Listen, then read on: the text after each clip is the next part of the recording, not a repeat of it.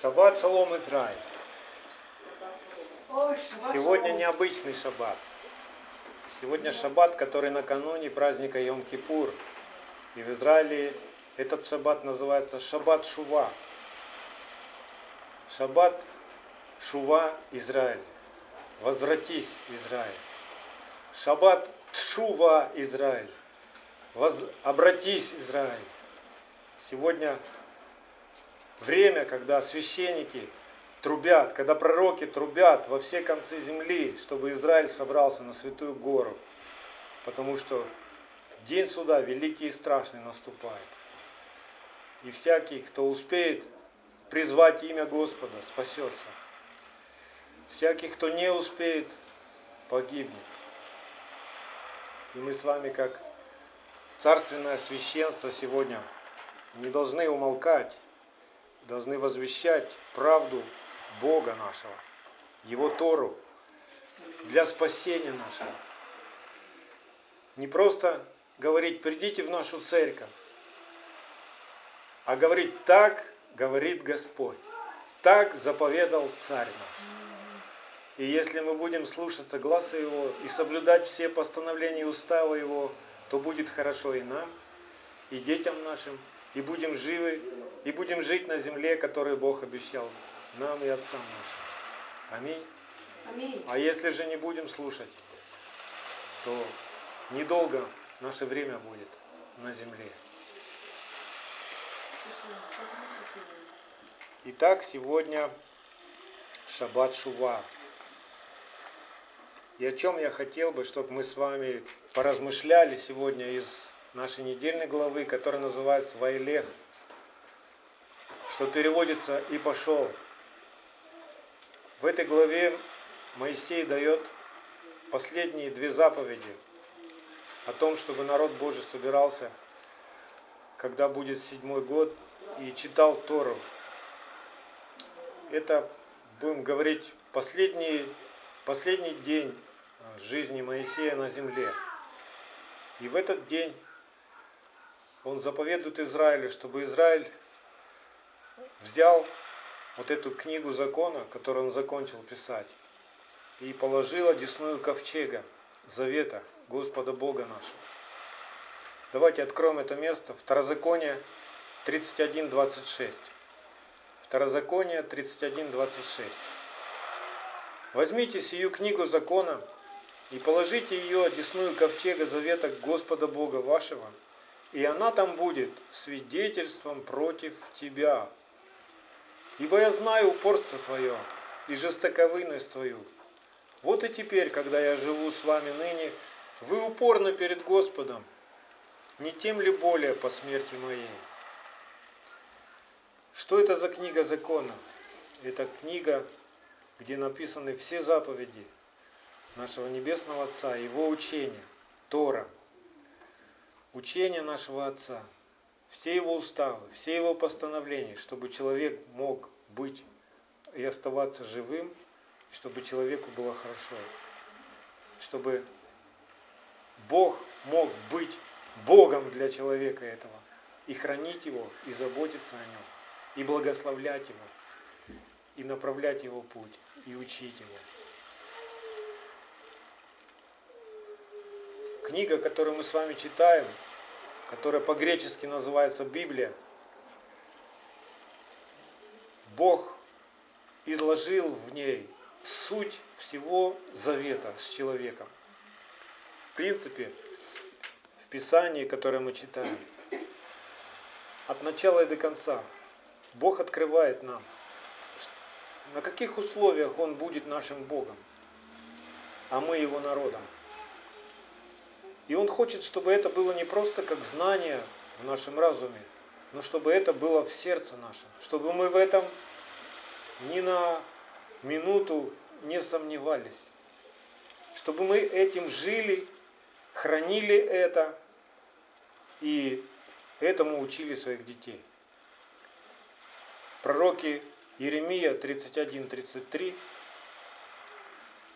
Бог очень кратко излагает то, что Он в принципе разъясняет во всем Писании.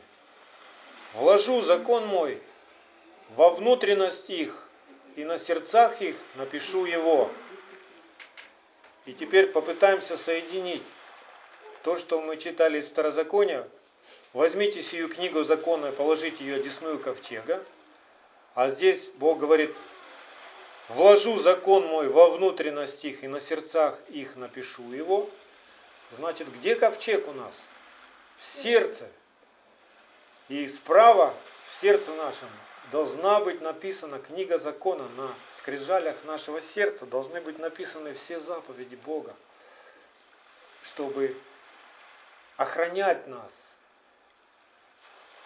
Благость закона в том, что он помогает нам различить, что добро, что зло, что чисто, что нечисто, что свято, что не свято. Знаете, книга закона, которая одесную ковчега, чем-то можно сравнить ее на сторожевого пса, которого, ну, если привязать во дворе, то он будет возвещать о том, что где-то кто-то чужой пытается зайти на территорию. Нам это очень важно. Им уметь различать чистое от нечистого, святое от несвятого. И только закон, он дает четкое определение греха. Никто больше не даст такого ясного и четкого определения, что для человека плохо. И когда человек знает, что для него плохо, он вооружен.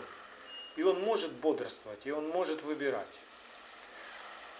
И закон говорит не только о том, что плохо, но в большей части он учит человека, что будет, что нужно человеку делать, чтобы ему было хорошо.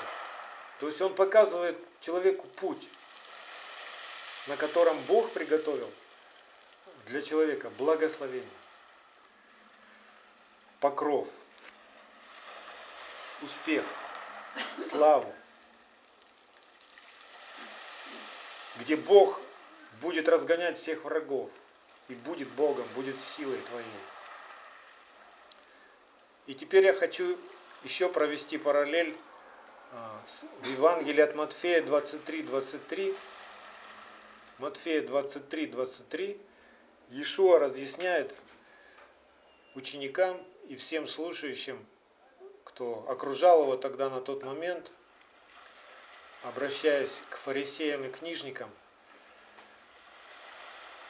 он говорит о том, что важнейшее в законе, в том законе, который должен быть нашем, написан на нашем сердце, чтобы нам быть в завете с Богом. Что важное там есть? И он пишет, и он говорит фарисеям, горе вам, книжники фарисеи, лицемеры, что даете десятину смяты, аниса и тмина, и оставили важнейшее в законе – суд, милость и веру. Сие надлежало делать и того не оставлять. И сегодняшняя проповедь так и называется. Важнейшее в законе – суд, милость и вера. Нам нужно это разуметь. Нам нужно разуметь а, накануне праздника Йом-Кипур – когда будет звучать последняя труба, когда истребится последний враг наш, смерть, когда наше тленное тело преобразится в нетленное, и смертное облечется в бессмертное, как в 1 Коринфянам в 15 главе написано в конце. Нам нужно уразуметь, почему так важно иметь в своем сердце суд, милость и веру. Все эти три компонента просто необходимы для нашего спасения. Все эти три компонента, они и открывают, есть ли в нашем сердце, написано ли в нашем сердце Тора. То есть, если они практически в твоей жизни, ты их встречаешься с ними, они есть, это говорит только о том, что Тора написана в твоем сердце. И эти три важные компонента, они производят в нас жизнь по духу. Не все сегодня христиане, верующие, понимают точно, что такое жизнь по духу. Но мы с вами знаем, что Дух Божий, когда приходит, исходит на человека, то он открывает и наставляет человека на всякую истину. Об этом же учил Иешуа. Да?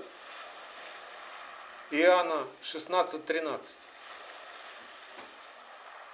Когда же придет Он, Дух истины, то наставит вас на всякую истину. А что есть истина из Писаний, мы знаем. Что есть истина? Кто помнит? Мы поем в песне это. Закон твой истина, да? То есть, когда приходит Дух Божий, как мне понять, какой Дух сейчас мне говорит и что мне открывает, и что мне становится понятно, кто это мне открывает? Это Дух Святой пришел, это Дух Божий или что-то другое, или это я, или это какой-то враг замаскировался. Как мне понять, что Дух Святой сошел? Дух Святой наставляет на всякую истину, то есть на всякую заповедь. Он напоминает, и он прославляет Бога через исполнение этого, этих, этих заповедей. Аминь. В другом месте, в этой же главе, чуть выше, Иешуа говорит, что когда Дух Божий придет, то Он, придя, обличит мир о грехе, о правде, о суде. Как мне узнать, Дух Святой касается меня или какой-то другой Дух? Когда Дух Святой приходит, Он открывает тебе суд, то есть обличает всякий грех.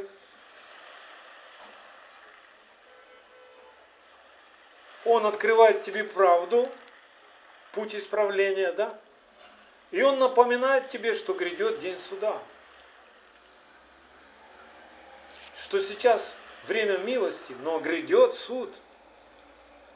Сейчас время, чтобы исправиться. Сейчас время, чтобы рассудить. Ты прав или не прав? Ты добро делаешь или ты зло делаешь?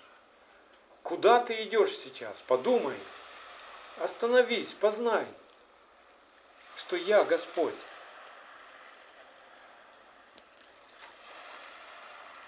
И эти же три компонента, суд, милость и вера, они являются тем свидетельством Машеха в нас. Помните, как в книге Откровений, против кого рассверепел дракон? Ага.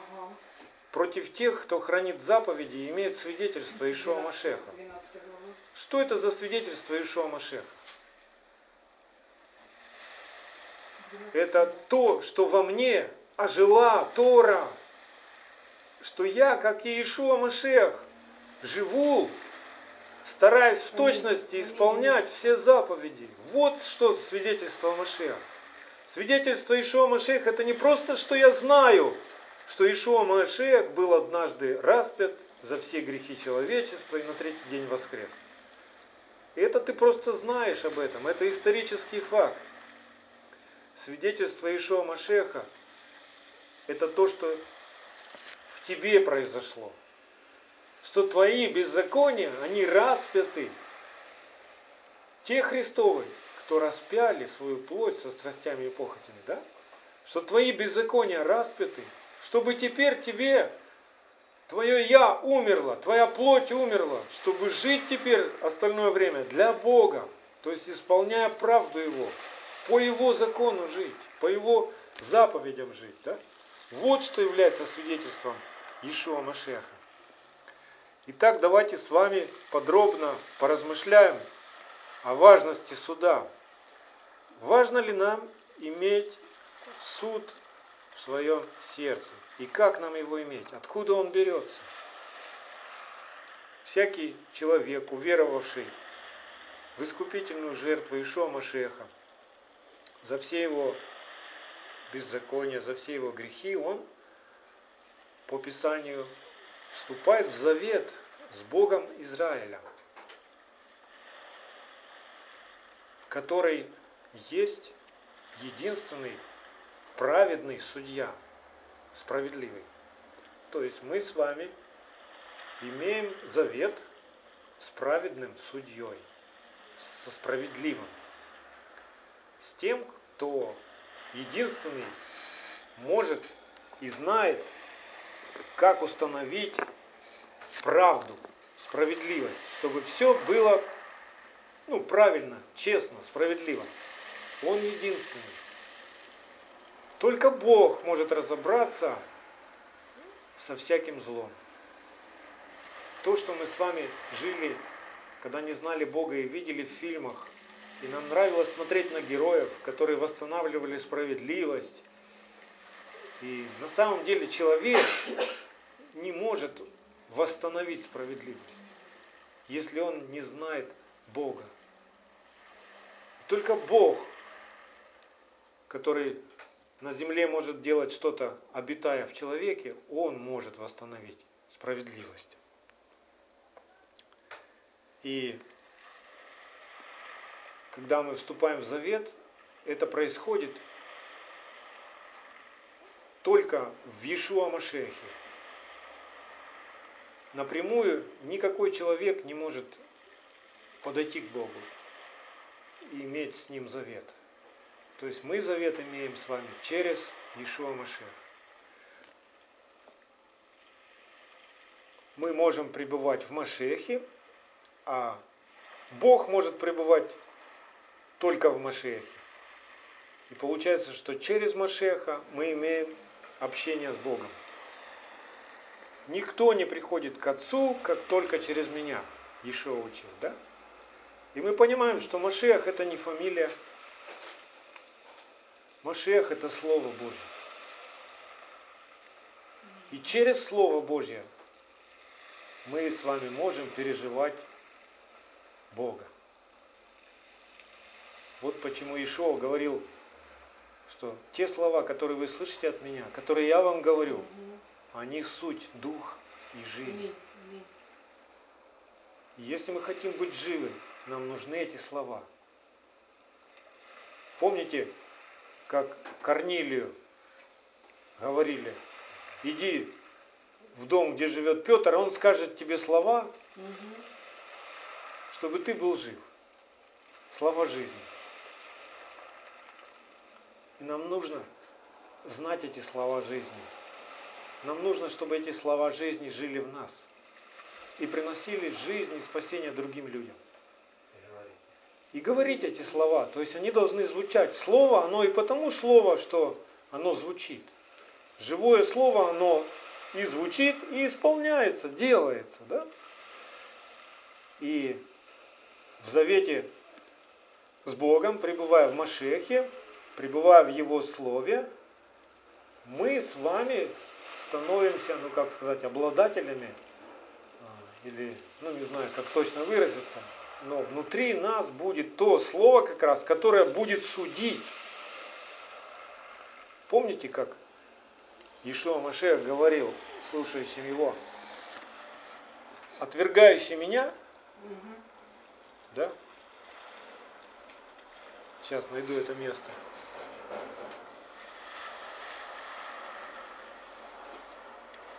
Отвергающий меня, не принимающий слов моих, имеет судью себе. То есть мы в своем сердце, пребывая в завете с Богом, имеем судью себе. Судью себе. Заметьте, не другим. Себе. Слово. Иоанна 12.48. Слово, которое я говорил, оно будет судить его в последний день. Что это за последний день? Как раз это и есть Йом-Кипур. Последний день. Сейчас дни трепета, 10 дней трепета, когда мы вникаем в себя и в учение, и сообразуемся со Словом, и стараемся исправить все, что неправильно в нашем сердце, в наших мыслях, в наших чувствах, в наших поступках. Мы раскаиваемся и просим Тебя, Господь, просвещай всякую нашу тьму. Не оставь никакого горького корня в нас. Пусть в нас возрастает твое доброе дерево, Тора. И если мы с вами вступаем в завет с Богом, то Бог в Ишуа Машехе делает нас царями и священниками на земле. А чем занимаются цари и священники на земле? То есть в чем смысл их вот, назначения, призвания? Для чего они ставятся? Давайте посмотрим книгу пророка Иезекииля, 44 глава, 23-24 стих. 44 глава, 23-24 стих. Вот что должны делать священники. Они должны учить народ мой отличать священное от несвященного и объяснять им, что чисто и что нечисто. При спорных делах они должны присутствовать в суде и по уставам моим судить их, и наблюдать законы мои и постановления мои о всех праздниках моих, и свято хранить субботы мои.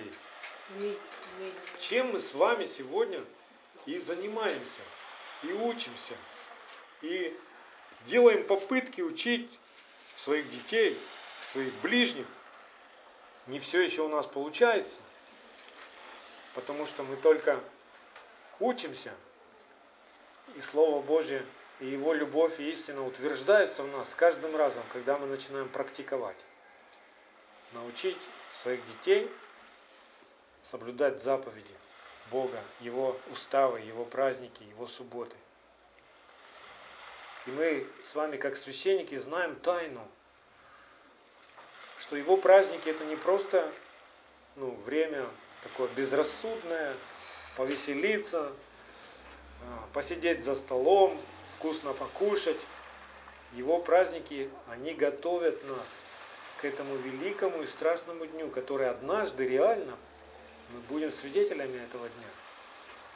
Когда реально мы увидим воскресшего Ишуа, Машеха, в котором царь Израиля будет править на земле тысячу лет. Но перед этим, когда он придет, будут еще 10 дней, последние 10 дней для грешников, чтобы они обратились и покаялись, и преклонились перед Богом, чтобы никто не погиб. И Павел тоже в наставлении Коринфской церкви напоминает об этом, что мы как священники должны научиться сами судить себя и научить этому других. 1 Коринфянам, 11 глава, 31-32 стих. Ибо если бы мы судили сами себя, то не были бы судимы. Будучи же судимы, наказываемся от Господа, чтобы не быть осужденными с миром. Мы знаем эту тайну, что праздники, которые установил Господь для нашего спасения, для приготовления к нашему спасению, и что день суда, что будет однажды этот день, Йом-Кипур, когда вот он реально те, кто был мудр и заправлял свои светильники, войдут вместе с женихом в его чертог. Те, которые светильники не заправляли, проводили беспечную жизнь в беззакониях, не судили себя, не сверяли себя со Словом Божьим, с Писанием, и учили даже и других, что не нужен тебе больше закон. Зачем тебе этот закон?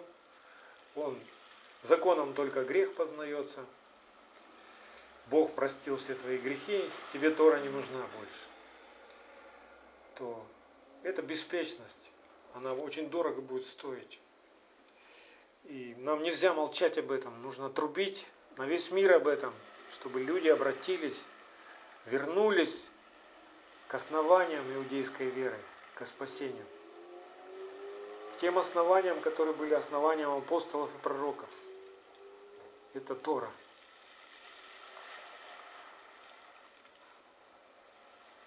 Благость Божьего закона, она открывает нам, ну, открывается нам в том, что мы вдруг начинаем видеть, так делать нельзя.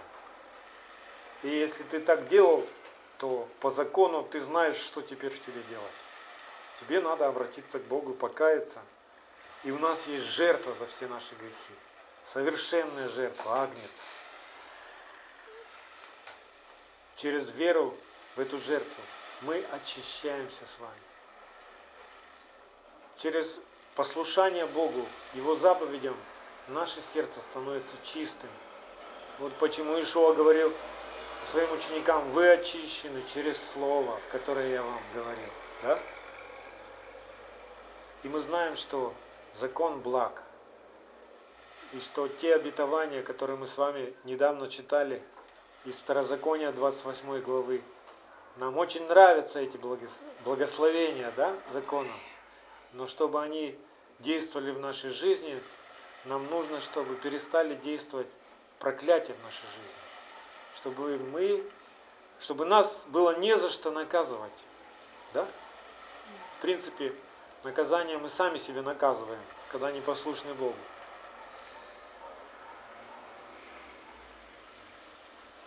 Если человек не знает закона, не знает заповедей к жизни, то такой человек слеп. То есть он живет и может черное белым назвать, белое назвать черным. Он не может дать четких объяснений и различий, что хорошо, что плохо. Но человек, знающий Тору, он может правильно разобраться, то есть праведно судить о себе. В чем я прав? Если я буду делать так, это угодно Богу или нет? Посмотри в Тору, посмотри в заповеди Бога, и ты узнаешь, угодно это Богу или нет. Сегодня большая проблема для верующих светить день субботний почему-то. Вот проблема. И многие оправдываются. А что здесь такого? Что здесь такого, что если я не в субботу, а в воскресенье приду? Бог меня все равно любит. Да, конечно же, Он тебя любит. Но Он хочет научить тебя, как правильно, как Он установил. И если ты любишь Его, то тебе надо Его заповеди исполнять. То есть, исполняя Его заповеди, ты показываешь, как ты любишь Бога. А если ты не исполняешь заповеди, то что ты показываешь? Что ты любишь себя. Ищешь, как угодно тебе, а не как Ему. Поэтому истинное поклонение, поклонение в духе и истине, оно происходит в день субботний. Оно происходит в празднике Господне. Оно происходит во время, установленное Богом еще до сотворения человека. Понимаете? истинный поклонник знает это время. Поэтому нам надо пребывать в этом поклонении и учить так поклоняться других, других пришедших из других народов. Помните разговор Иешуа с самарянкой женщиной? Иешуа прямым текстом говорит, вы не знаете, чему кланяетесь. Да, вы кланяетесь как бы Богу, по-своему там, но вы не знаете, что вы делаете на самом деле. А мы знаем. Мы, это значит иудеи. То есть Иешуа иудей. Иудейский мужчина, человек. И он говорит, а мы знаем. Почему? Откуда мы знаем? Потому что у нас есть Тора. У нас есть заповеди. Как угодить Богу? Как Он хочет, чтобы это было? Мы знаем. И к нам через это приходит спасение. И спасение через иудеев приходит ко всем остальным.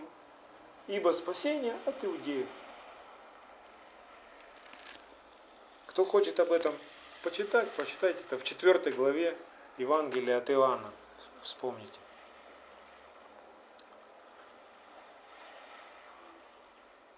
Вот почему Давид пел такие песни Богу. Давайте прочитаем 42-й псалом.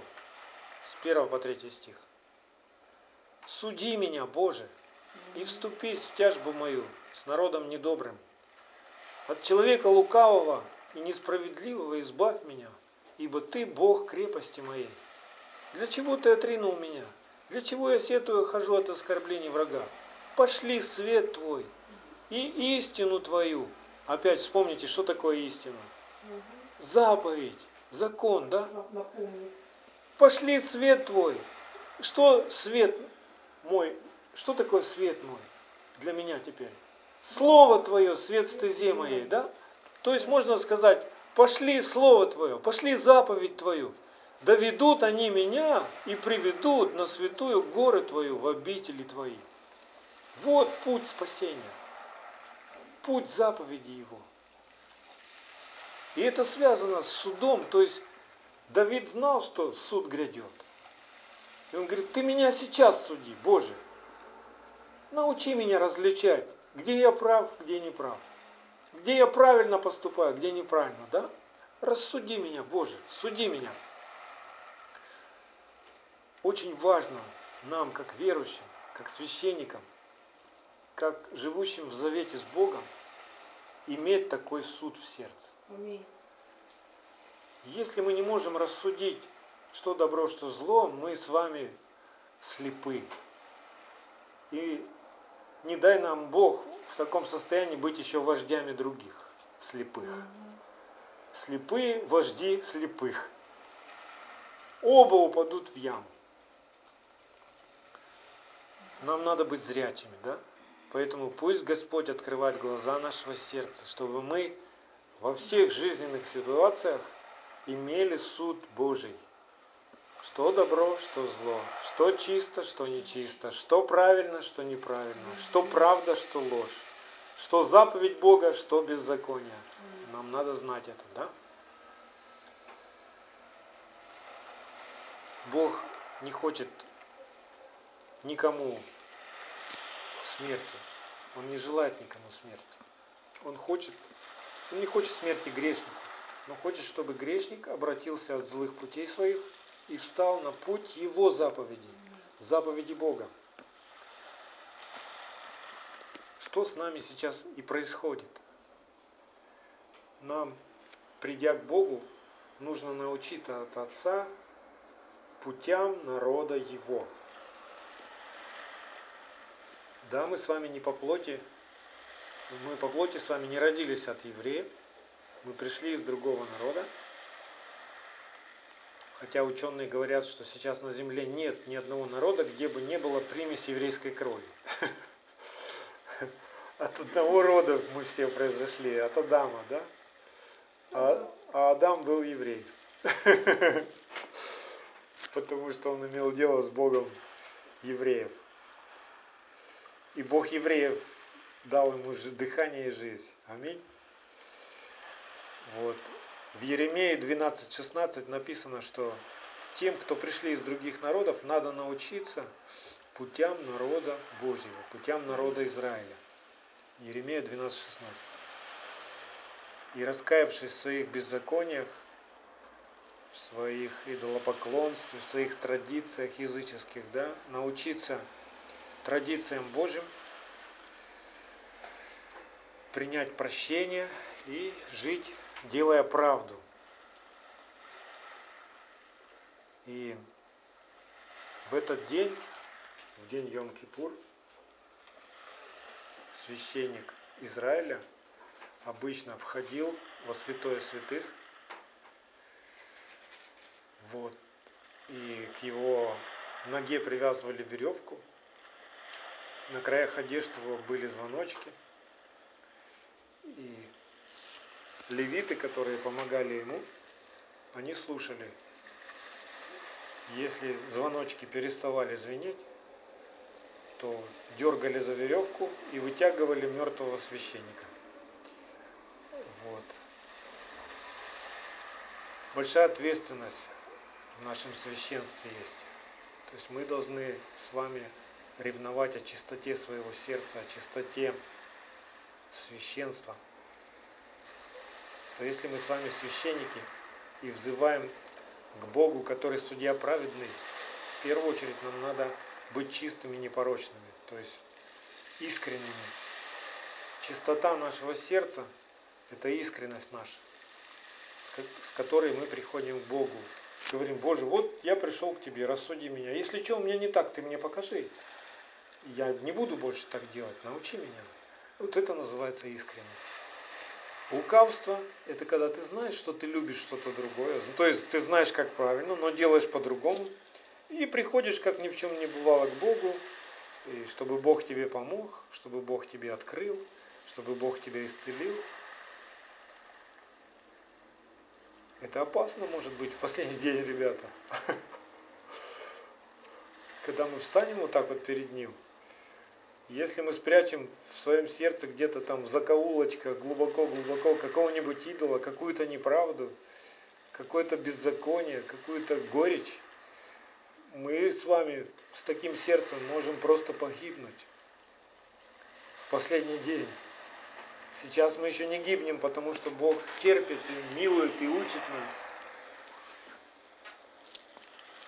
Поэтому Давид в псалмах своих и говорит, Богу.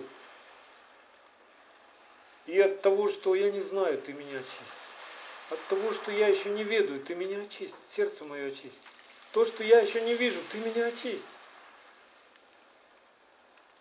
Нет на земле человека, который сам бы по себе был праведный, чистый, святой. Нету ни одного.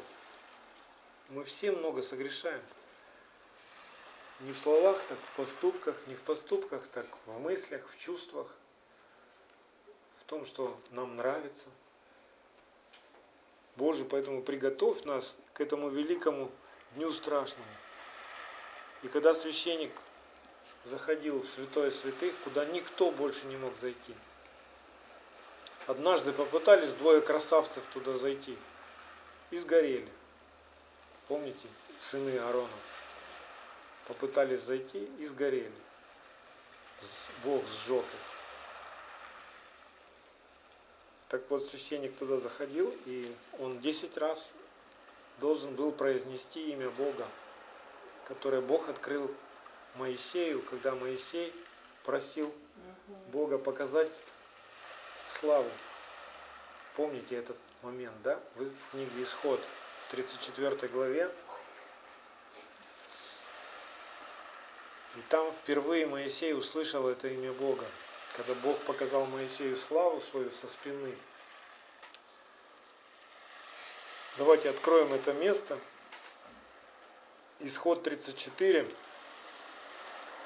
5-7 стих. И прочитаем, что это за имя Бога,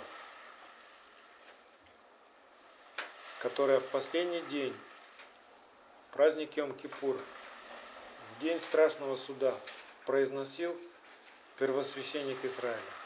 А скажите, а кто сейчас первосвященник Израиля? Машех. Воскресший Иешуа Машех. Он вечный первосвященник. И в этот день он входит во святилище. Где это святилище? Наше сердце. Наше сердце, друзья. Самый центр нашего сердца, святой святых. И там должно звучать это имя. Там должно быть написано имя это. Там должно жить это имя. Для чего первосвященник ну, провозглашал это имя вслух 10 раз? Чтобы звук стоял, да? Чтобы это слово, это имя живо было. Какая задача у священников была в Израиле? Хранить Божье присутствие, чтобы Бог был Богом Израиля, и чтобы никакие враги не могли одолеть Израиля. Да? Вот и, и мы тоже с вами должны ревновать о том, чтобы присутствие Бога не потерять, которое пришел к нам через веру в жертву Ишуа Машеха. Как нам сохранить эту святость? Как нам сохранить Его присутствие в своем сердце, чтобы Бог не оставил нас, чтобы никакие враги, никакая гибельная язва не могли нас одолеть нам надо, чтобы имя Бога жило в нас, звучало в нас. Давайте прочитаем. Я немножко раньше начну читать.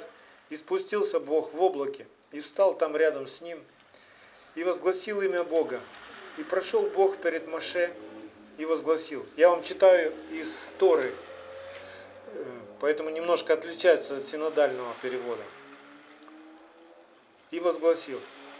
Бог, Бог всесильный, милостивый и милосердный, долготерпеливый, тот, чьи любовь и справедливость безмерны, помнящий добрые дела отцов для тысяч поколений их потомков, прощающий грех и непокорность и заблуждение, и очищающий раскаявшегося, но не очищающий не раскаявшегося, припоминающий вину отцов их детям и внукам третьему и четвертому поколению.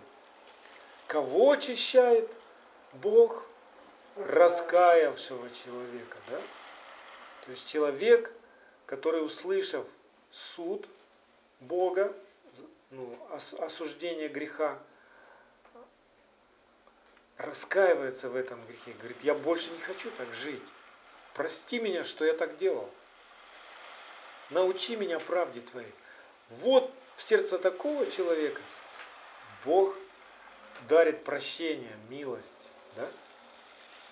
Милость приходит только к раскаивавшемуся человеку. Человек, который упорствует в грехе, он не понимает милости, он не переживает ни милости, ни прощения. Поэтому и он сам не может ни миловать, ни прощать. Он сам не спасен. Как Ишо предупреждал, что когда вы молитесь, когда вы приходите к Отцу, который простил ваши грехи, прощайте, как Он вас простил. Если вы не будете прощать, вы сами останетесь непрощенными. Вы видите, как это связано. Нам надо увидеть вот эту связь, что если не будет суда, то в чем прощение? Зачем мне милость тогда? Для чего? Если я не знаю суда, зачем меня миловать? Я хороший человек. Зачем мне прощение? Да я нормальный. Я не грешник, да? Вот так мы раньше говорили. Зачем мне эта Библия? Зачем мне эти заповеди? Я хороший человек, у меня все хорошо. У нас не было суда в сердце. У нас не было страха. У нас не было раскаяния из-за этого. И, следовательно, мы не могли получить милость, прощение. Мы оставались беззаконниками, которым уготована погибель. Итак, мы подходим с вами теперь к теме, почему важна милость в законе. Заметьте, что закон Бога открывает нам не только суд, но открывает нам и милость. Это важнейшее в законе милость. Милость это не отвержение закона, это закон Бога открывает милость. Те люди, которые сегодня говорят, нам не нужен закон, они не разумеют на самом деле милости. За что они помилованы? Что им прощено и сколько им прощено? Смотрите, как Бог через пророка Захарию говорит к нам. Захария 7.9. Захария 7.9. Так говорил тогда Господь Саваоф. Производите суд справедливый и оказывайте милость и сострадание каждый брату своему это то, чем должны заниматься священники, да? Спасенные. Те, которые в завете с Богом. Производить суд справедливый и оказывать милость и сострадание каждый брату своему. Это то, что видели а, израильтяне в Иешуа Машехе, когда он ходил по земле. В нем был и суд осуждался всякий грех, да, он обличал всякий грех. И исправление, милость, путь, прощение в нем открывалось. От него произошли закон и милость, да, правда и милость, истина и милость от него произошли. Это все видели. То есть смотрите, чтобы человеку переживать прощение и великую милость Божью, человеку надо сначала а, встретиться с судом Бога. С обличением греха надо встретиться. Пока ты не узнаешь, что ты грешник, тебе милость не нужна. Но как только ты понял, что ты грешник, что ты приговорен к смерти за свои грехи, какая у тебя надежда? Боже, помилуй меня, прости, я больше так не буду. Так ведь это происходит. Ну, да. А если нет суда, то зачем милость?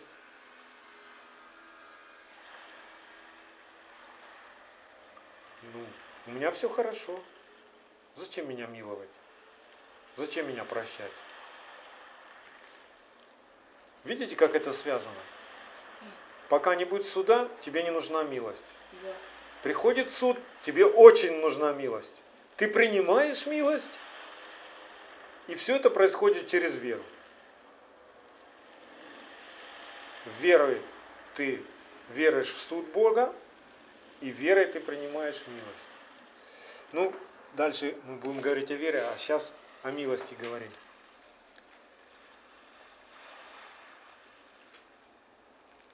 Помните историю с женщиной, которая была грешница? И Ишуа сказал ей такие слова. «А потому сказываю тебе, прощаются грехи ее многие за то, что она возлюбила много.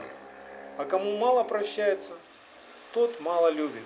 Это Луки 7 глава, 47 стих. Луки 7:47. И так прощается много за то, что возлюбил много. Что нам надо возлюбить? Нам надо возлюбить закон Бога. Как нам Бога любить?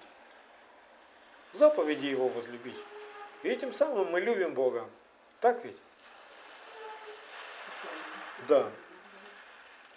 Поэтому и Давид 118 псалом, 163 стих, он там поет такую песню. Я вам прочитаю 163 стих из 118 псалма. Но я прочитаю вам, как это в Танахе звучит. Немножко отличается от синодального. Ложь ненавижу я и гнушаюсь ею. Тору твою люблю я. Что Давид любил? Тору. У нас написано закон. Закон твой люблю. Вот сколько ты любишь заповедей, вот столько ты можешь пережить и милость. Потому что когда-то ты эти заповеди нарушал. И Бог тебе простил нарушение этих заповедей. Да? Допустим, сегодня ты знаешь 10 заповедей. Вот настолько ты переживаешь и милость Бога. Все ты эти 10 заповедей нарушал, и Бог тебе простил все 10 нарушений. А если ты знаешь не 10, а 20, твоя любовь будет больше к Богу. Ты больше познаешь, как Бог тебя милует, как Бог тебя любит, как, сколько тебе Бог простил. А если ты все 613 знаешь, какая величина будет любви, милости, трепета перед Богом. То есть ты нарушал все эти заповеди, Бог тебе все простил. Вот что значит, кто много возлюбил, тому много и прощено. Кто более осознал глубину. Да. Смотрите, как все это происходит. Закон открывает нам правду о грехе к нам приходит раскаяние. И глубина нашего раскаяния, искренность, она вот и определяется, насколько я знаком с Торой, с его заповедями, и как я на них реагирую. Если я закон твой люблю, то тогда я ненавижу ложь. Этим самым я показываю, что ненавижу ложь. Ненавижу правду. Как об Ишуа написано в послании евреям в первой главе. Возненавидел беззаконие, возлюбил правду, посему Бог помазал елеем более всех соучастников. Вы видите как? Сколько ты ненавидишь лжи, сколько ты любишь правды, и сколько радости у тебя от свободы. Чему сегодня радуются те верующие, которые говорят, нам закон не нужен? Я не знаю, чему они радуются. Разве Ишуа Машех освободил нас от закона? Ишуа Машех освободил нас от беззаконий, от нарушений закона. Но никак не от закона. А люди вот научены так неправильно и радуются тому, что нам не надо заповеди соблюдать. Как же так? У Отца есть заповеди к жизни. И ты радуешься тому, что тебе их не надо соблюдать? Кто так научил? Кто так обманул? Кто так обольстил? Помните в книге пророка Даниила 7.25? Там написано про одного красавца, который возмечтал отменить закон и праздничные времена. И это был не Ишуа Машех. Поэтому нам нужно дружно возвращаться к истокам веры Авраамовой, к основаниям веры апостолов и пророков, к Торе. Об этом же самом пишет и апостол Иоанн. 1 Иоанна 2.5. 1 Иоанна 2.5. Кто говорит, я познал его, но заповеди его не соблюдает, тот лжец, и нет в нем истины. Или нет в нем Торы. А кто соблюдает Слово Его, в том истина, любовь Божья совершилась. И с этого узнаем, что мы в нем. Вот как ты познаешь, сколько тебе прощено, сколько ты любишь Бога. Я люблю Бога, который простил мои беззакония и научил меня путем правды, чтобы я не погиб. Чтобы я с пространных путей, ведущих в погибель, встал на узкий путь Его правды, Его заповеди. И ходил этим путем, и был спасен. Я верю и люблю такого Бога. Как человеку пережить, вот мы поем часто песню, как велика Твоя милость к нам. Как велика? Вот. Как вы можете объяснить, насколько она велика? Насколько осознаешь свой грех. Аминь. Насколько ты осознаешь, как ты был неправ, и сколько тебе Бог ну, все это взял и простил, ты удивляешься просто, Боже, ты мне и это простил, и это простил, и это простил. Как велика твоя милость к А нам. осознаешь в соответствии с теми осознать, которые да. мы имеем. Осознать, сколько тебе Бог простил, ты можешь только, если ты знаешь, что Бог заповедал в Торе. Бог заповедал так поступать, а ты узнал, что ты не так поступал. И Бог простил тебе, отменил приговор смертный. И ты радуешься, Боже, аллилуйя, как велика Твоя милость к нам. 613 раз, как велика Твоя милость к нам. Каждый день 365 дней в году. Помножь, на сколько лет ты живешь. Как велика Твоя милость к нам. Сколько раз ты забываешь, оступаешься, э, возвращаешься к старому, но Бог снова терпит тебя. Как велика Твоя милость к нам. Вы понимаете, вот она реальность. Это не просто красивая песня или заученные такие слова, как велика Твоя милость к нам. Это можно реально переживать. Что значит милость Твоя выше небес? Что значит милость Твоя превозносится над судом? Над каким судом? То есть мне надо знать этот суд, чтобы понять, насколько милость выше. Аминь. Аминь. Нет суда, мне и милость не нужна. А если я выберу только одну милость, вот как сейчас, как бы учат правильно, что Бог милостив, что Он простил твои грехи, Милость Да, милость превозносится над судом, но про суд ни слова. То есть милость, милость, милость, милость. Если будет милость без суда, это не есть закон. Это есть, будем говорить, поощрение греха. То есть человек живет в беззаконии, ему никто правду не говорит, что он живет в беззаконии. Говорят, Бог любит тебя, Бог принимает тебя таким, как ты есть. А правда умалчивается, да? Никто не говорит, ты поступаешь сейчас беззаконно, потому что ты нарушаешь сейчас заповеди. И получается, что такая милость, она фальшивая. Она поощряет беззаконие. Поэтому нужно и суд, и милость. И в псалмах так и написано, что милость и истина, они должны в сердце встретиться. Встретиться, обняться, и тогда земля даст плод свой. Ну, в конце, я прочитаю этот псалом. Что ты хотел добавить, Кир? Да, э, Иса- Исайя 26, 9, 10 написано, «Душой моей стремился к тебе ночью, и духом моим буду искать тебя во внутренности моей с раннего утра. Ибо когда суды твои совершаются на земле, тогда живущие в мире научаются правде. Если нечестивый будет помилован, то не научится он правде, будет злодействовать в земле правых и не будет взирать на величие Господа». Аминь. Хорошее очень место. Хорошее место. И еще также, то есть переживать глубину, э, глубоко всем сердцем милость Божью, мы можем еще только в том случае, если мы понимаем, насколько мы без Бога э, ну, ничего не значим на земле. Потому что очень много людей считают себя правильными, хорошими гражданами, э, добрыми людьми себя считают. Но послушайте, Слово Божье, правда Божья говорит, что человек, который живет, отвергая заповеди Бога, он ничто. Он, он- человек, который живет в беззаконии, то есть не знает Тору и не поступает так, как Тора учит. Человек беззаконник, он ничто. Он ничто.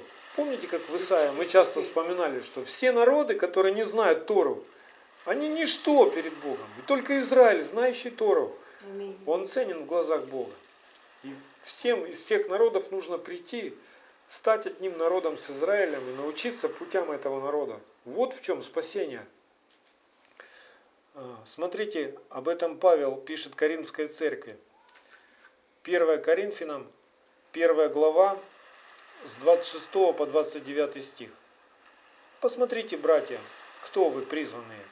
Немного из вас мудрых по плоти, немного сильных, немного благородных. Но Бог избрал немудрое мира, чтобы посрамить мудрых. И немощное мира избрал Бог, чтобы посрамить сильное. И незнатное мира, и уничиженное, и ничего не значащее избрал Бог, чтобы упразднить значащее. Для того, чтобы никакая плоть не хвалилась перед Богом. И вот это вот выражение, которое в греческом звучит ничего не значащее, в иврите это одним словом говорится келем. Келем. Ничто. Келем. Но если это слово прочитать в другую сторону, получится мелех. Царь. Если ты без Бога и идешь, ты, ты келем, ничто. Но если ты обращаешься к Богу, Бог делает тебя мелех, царем. Вы видите, как интересно, да? Одно слово, и в нем целое Евангелие. Без Бога я иду в одну сторону и читается как келем, ничто. Если я поворачиваюсь к Богу, разворачиваюсь от злых путей своих, иду в другую сторону, к Богу, то Бог делает меня мелех, царем. Здорово, да? И об этом же Иешуа рассказывает притчу своим ученикам в Луке 18 главе с 9 по 14 стих. Лука 18 глава с 9 по 14 стих. Это притча о том, помните, как в храм пришли молиться один фарисей и один мытарь. И фарисей молился по-своему, мытарь молился по-простому, по-своему. Я прочитаю из этого отрывочка только первый и последний стих. Сказал также к некоторым, которые уверены были о себе, что они праведны, и уничижали других. Он рассказал эту притчу, да, как молились эти два человека. И потом спрашивает, сказываю вам, что сей пошел, ну имеется в виду мытарь, который искренне молился, сей пошел, сказываю вам, сей пошел оправданным в дом свой более, нежели тот, ибо всякий возвышающий сам себя унижен будет, а унижающий себя возвысится. Нам нужно понимать, что без Бога мы были ничто, и Его милостью мы получили незаслуженный дар, да, прощения. Мы ничего не сделали для этого, мы ничего не могли для этого сделать. Бог просто помиловал нас, Он подарил нам. И милость, которую мы получили как дар, это не наша собственность. Это то, что мы должны передать как эстафету своим детям, своим ближним. То есть если мы, нас помиловали, мы об этом должны донести и другим. Миловать их. Не судить их строго там.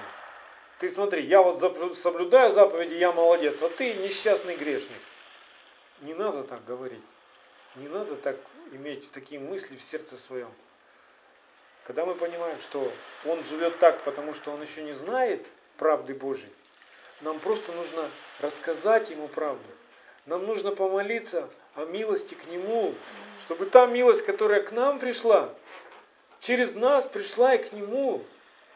Если он в нас будет видеть таких судей, знаете, которые ставят приговор, ты в ад идешь. Все. Ты несчастный грешник. Вместо того, чтобы сказать, эй, послушай, можно жить по-другому. Оставь это беззаконие. Бог учит поступать нас вот так и вот так и вот так. Я тоже так жил, как ты. Но когда понял, что за это меня ждет погибель, я узнал этой истории, я покаялся, обратился, и теперь Бог даровал мне спасение и жизнь вечную. И делает сердце мое чистым. И я больше не раб греха, я больше не раб плоти. Ты тоже можешь этим же путем идти. Пойдем вместе.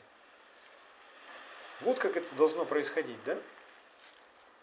И очень важно еще в нашем сердце, если мы получили милость к себе от Бога Израиля, то в первую очередь эту милость являть к его народу, к Израилю, который в отступничестве сейчас находится, в ожесточении сердца, отвергая искупительную жертву Агнца Ишуа Машех, и они, ну, скрыто для них. Это тайна, которую Бог открыл нам по своей милости и благодати, чтобы через нас разбудить их,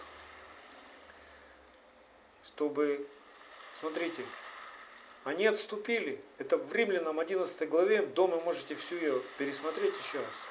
Из-за того, что они оставили Бога, да, ожесточилось их сердце, Бог так сделал – через это мы теперь спасаемся, чтобы они потом через, э, видя нашу жизнь в, в страхе Божьем, в соблюдении Торы, да, проснулись, возбудили в ревность по Дому Божьему у них пришла, видя, что мы живем так, как они должны жить. Это очень важно. Сегодня, к сожалению, очень много верующих смущаются при слове еврей, при слове Израиль, еврейский Бог. Заповеди, говорят, это только для евреев, это не для нас. Это такой, знаете, за, замаскированный, завуалированный антисемитизм. Я не хочу ничего иудейского. Не надо мне вот эти вот все иудейские праздники, это все замаскированное пренебрежение. Это никак не милость к Израилю. Более того, люди обмануты неправильным учением и говорят, что Бог отверг Израиля. И теперь мы, язычники, называемся народом Божьим. Но это вовсе не так. Бог не отверг Израиля. И весь Израиль спасется. Аминь. А вот ты, получив даром спасения и прививаясь к природной лозе, ты можешь быть отсечен, если будешь так превозноситься. Понимаете? Да. Поэтому в первую очередь в нашем сердце а, и наша проповедь в первую очередь, она должна быть к погибающим овцам Израиля. Как Иешуа пришел на землю, да? Я пришел спасти погибших овец дома Израилева. Помните это слово, да? Это предназначение, это ну, секрет благовестия. Мне так хочется иногда сказать современным благовестникам, которые ну, проповедуют как бы Евангелие миру, в котором подразумевается отвержение Торы, я не верю в такое Евангелие.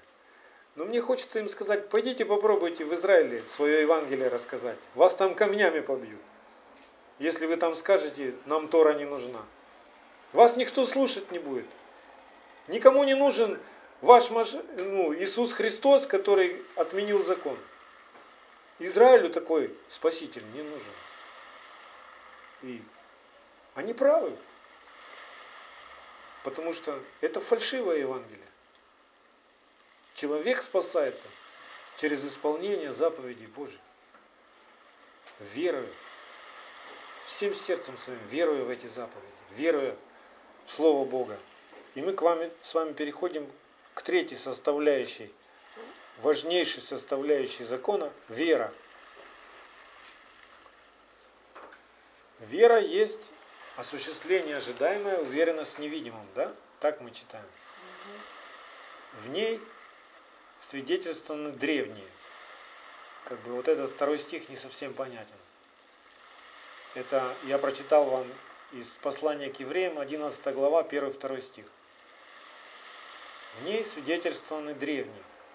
Этот же самый стихи 2 я прочитаю в переводе Дэвида Стерна, и там уже более понятно. Вот как звучит это в переводе Стерна. Доверие Богу – это уверенность в том, на что мы надеемся. Убежденность в том, чего мы не видим. Именно по этой причине Писание засвидетельствовало о заслугах людей древности. Вот уже более понятно, да? И мы с вами понимаем, что как и суд, так и милость человек может переживать только через веру. Вера приходит от слышания, а слышание от Слова. Вера Божья от слышания Слова Божьего.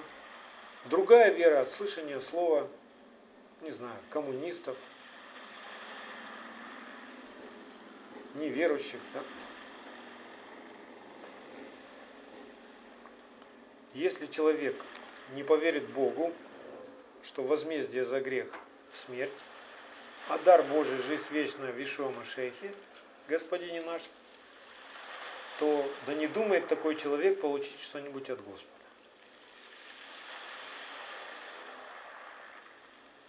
Очень много людей пытаются молиться к Богу. Боже, помоги.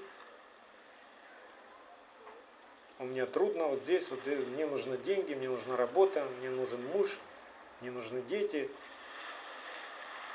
Но Бог будет слушать только того человека,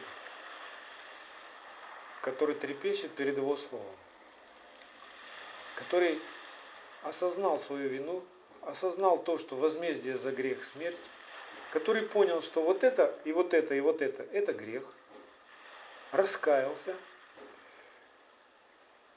тогда Бог начинает с этим человеком разговаривать и помогать ему и быть его Богом. А до этого единственное, что может услышать грешник от Бога, обратись ко мне, покайся, научись от меня, приди ко мне, научись от меня, оставь беззаконие, оставь грехи. Какие грехи? Открой Библию, и ты узнаешь, какие грехи тебе оставить. Что такое грех вообще? Открой Писание, и ты узнаешь. Бог будет говорить с тобой через Писание.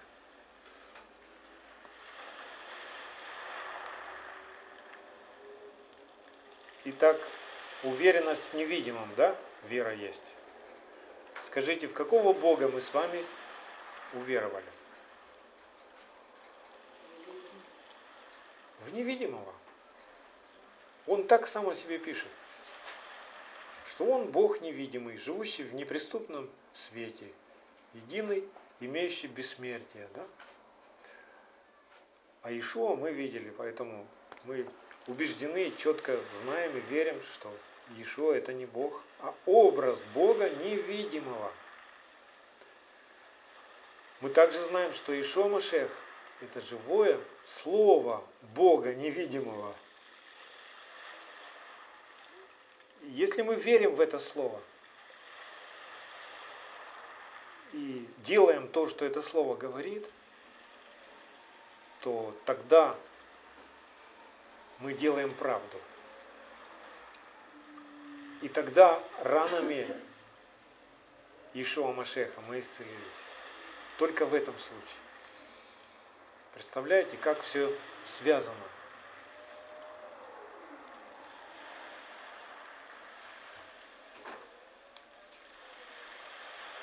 Как узнать, во что верит человек? Как вы определите, во что человек верит? Любой человек, он верит. Нет на земле человека, который неверующий. На самом деле, вы знаете это? Что всякий человек, живущий на земле, он верит во что-то. И его веру мы видим в его поступках, в том, что он говорит. Так ведь? Вера, она обитает в сердце человека. И из сердца источники жизни. То есть все, что в жизни человека происходит, это его вера. Вы видели богатых людей, которые владеют большими деньгами? Это их вера. Они верят, что они такие крутые, они такие молодцы, только они не знают, что однажды просто это богатство может улететь или сгореть, или его украдут, или оно перейдет в руки праведникам. Они еще этого не знают. Они копят, собирают, строят что-то. Но придет день однажды, и они останутся ну, как в народе говорят, гол как сокол. Голым ты родился, голым ты пред Богом и предстанешь. Они надеются на свое богатство, на все, что нажито непосильным трудом, вот этими вот руками. Помните ту притчу, как жил один богач, и у него был хороший урожай, так что его хранилище не могли вместить урожай. И он говорит, ну расшири хранилище, запасуйся. Веселись, душа, радуйся, вот сколько богатства у тебя. А Бог ему говорит, безумец, в эту ночь я душу твою заберу. Кому достанется то, что ты насобирал? Так вот, вера – это то, что есть в сердце.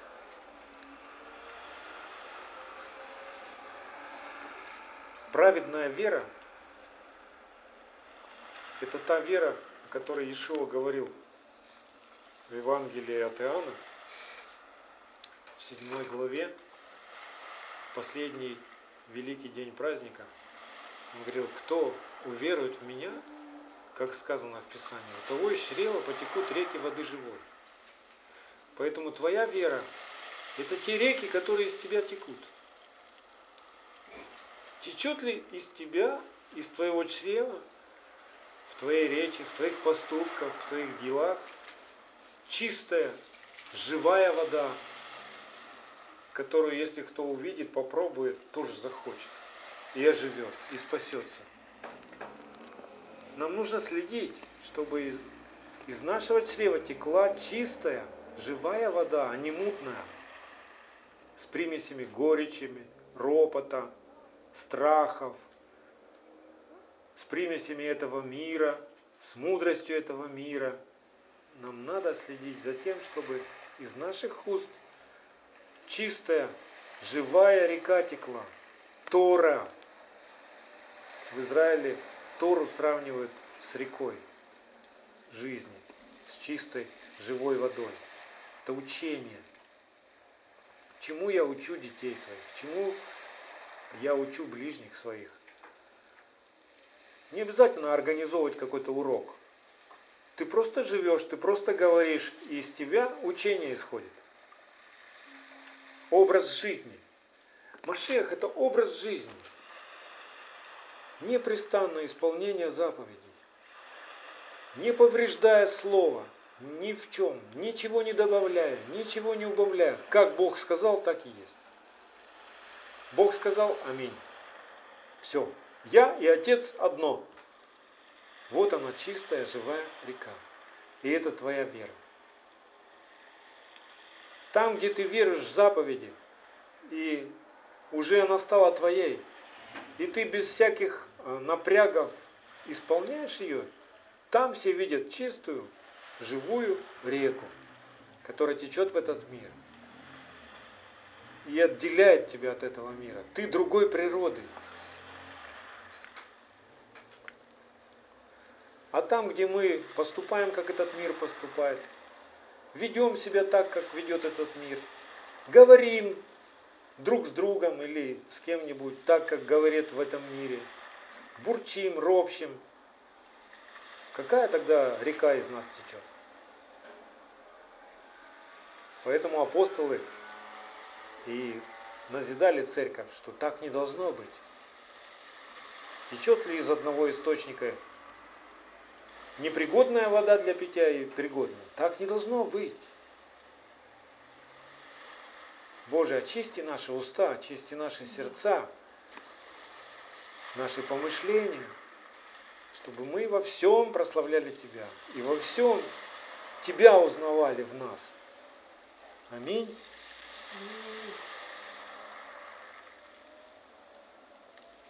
В Ишуа Машехе не имеет силы ни обрезания, ни необрезания, но вера, действующая любовью.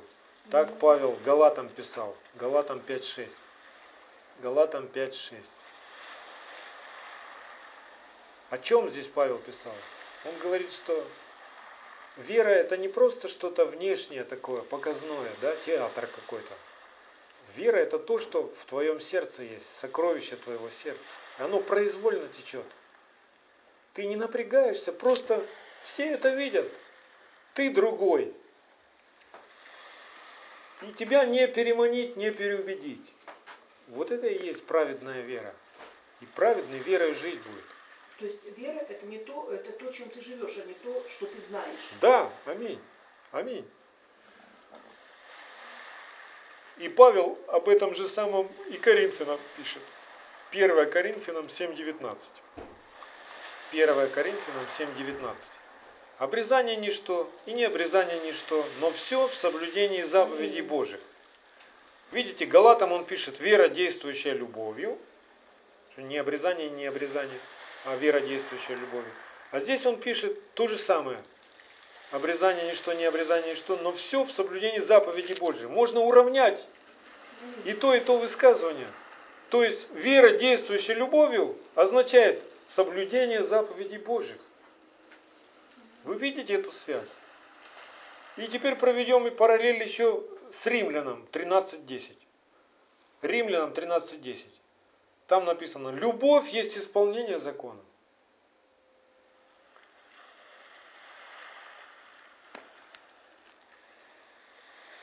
Итак, Римлянам 3.31 Павел делает такой вывод – Римлянам 3.31. Итак, мы уничтожаем закон верою?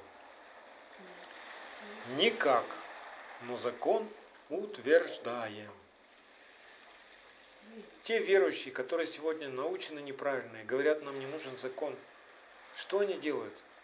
Они своей верой пытаются уничтожить закон. Но Павел говорит, нет, это не та вера. Вы не так познали Машеха.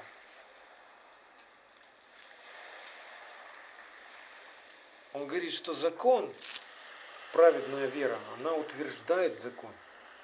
Всякий раз, когда ты поступаешь, как заповедал Отец,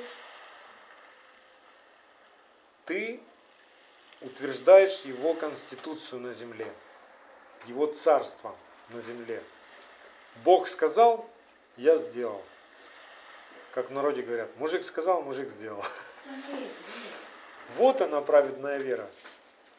А получается сегодня, что пытаются рассказать о Царстве Божьем, а законы Царства Божьего отвергают, закон царский, закон свободы. Говорят, нам не нужен. И не клеится, нету силы Божьей. Бог не участвует в таком Евангелии. Это Евангелие обольщения, заблуждения. Это Евангелие на пространных путях в погибель. Истинное Евангелие, оно возвращает всех краеугольному камню, к Слову Божьему, к Машеху, из которого все праведники пьют. Все. И Авраам пил из этого камня, и Моисей пил, все патриархи Израиля, все цари Израиля богобоязненные пили, все пророки истинные пили из этого камня, все ученики Ишуа Машеха пили из этого камня, Иешуа пил из этого камня. Иешуа не родился Машехом. Вы знаете это? Ишуа родился Ишуа. А Бог соделал его Машехом. Да. В Деяниях об этом написано. Всего Ишуа, которого вы распяли, Бог соделал нашим господином и Машехом. Кто его сделал Машехом? Бог. И Ишуа показал нам. Это в Деяниях во второй главе, ну, стих я точно сейчас не скажу. В речи Петра.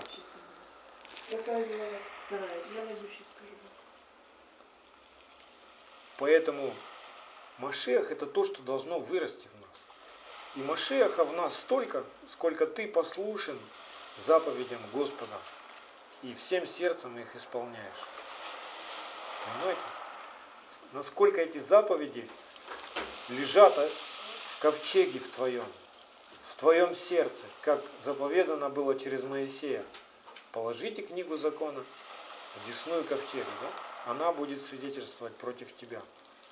Против какого меня? Против плоти моей. Как только моя плоть начинает вякать, книга закона говорит, эй, нельзя так делать. Не поступай так, поступай по духу, не поступай по плоти. А если этой книги нет? Я бессилен. Захотелось мне сала, на тебе сало. А что тут такого? А все едят. Захотелось мне вместо э, не, не день субботний светить, а воскресенье приходить. Ну то пожалуйста, воскресенье. У Бога свои праздники, а у меня свои праздники. Это все плоть. Это все плоть и язычество. Это не путь спасения.